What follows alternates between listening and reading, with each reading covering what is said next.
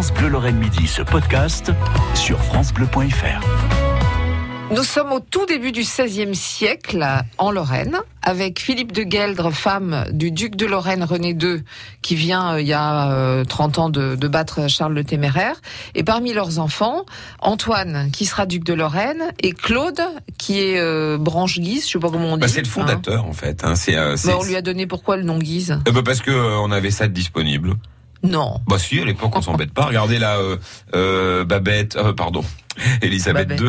Ah, Lisbeth. Voilà, Lisbeth. Lisbeth. Lisbeth. Euh, donc elle a donné par exemple euh, le duché de Sussex Ouais. à euh, Harry et Meghan Markle, Ouais. Marble, Markle. Markle.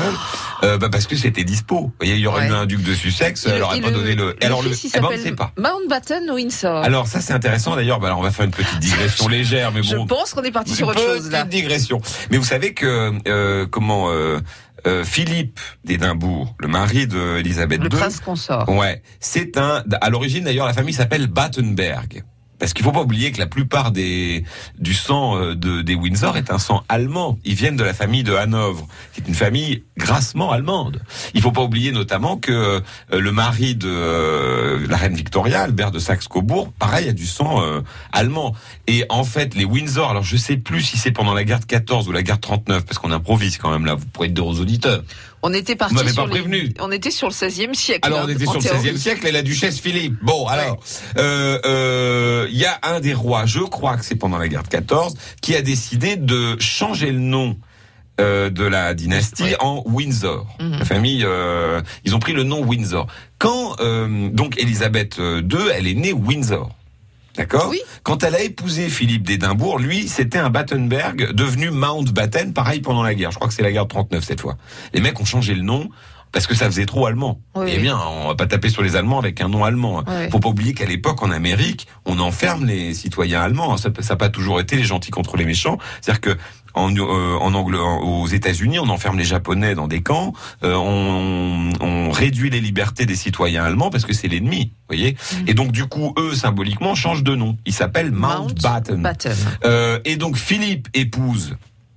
Comment elle s'appelle, Elisabeth. Bah oui, et là, le roi Édouard VI, euh, non, Georges VI, pardon, le père d'Élisabeth, dit à Philippe, écoute, Mountbatten, c'est pas mal, mais c'est encore un peu trop. Euh, euh, voilà, t'as quand même des origines. On va quand on- tu tu donnes pas ton nom. Tu vas. euh, c'est la première fois dans l'histoire qu'une branche de la famille d'Angleterre porte garder le le nom, nom de la mère, de la mère, de, voilà. de la femme. voilà, de la femme.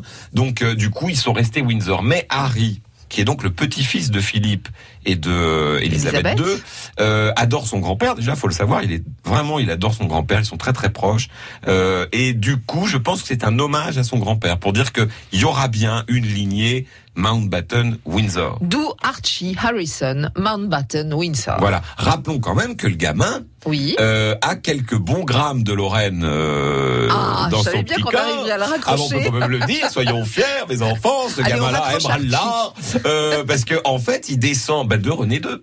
Puisque euh, On va lui écrire. alors. non mais c'est un truc de fou quand même. Parce que René II, pour vous la faire courte, il a Claude de Guise, d'accord Euh, Un de ses fils. un de ses fils, celui dont je devais vous parler, puis qu'on fait une grosse digression, c'est pas de ma faute, je le dis à la direction.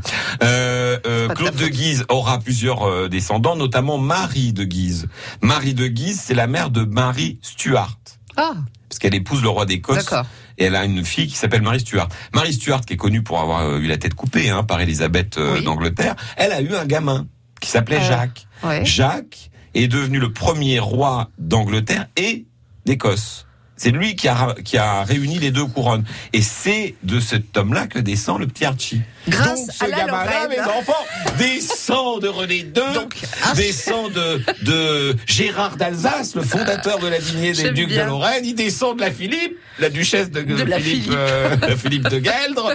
Et peut-être bien que si on lui mettait un petit bout de lard au-dessus du berceau, il, du berceau, il frétillerait. Eh bien, voilà, nous avons raccroché On a- Archie on a Harrison bien dans, travaillé, les, hein. dans les arbres Voilà. lorrains. Alors, on n'a pas fini. Je vous dis que la, duchesse, la lignée des duchesses de Lorraine, on va finir en 2028. Merci.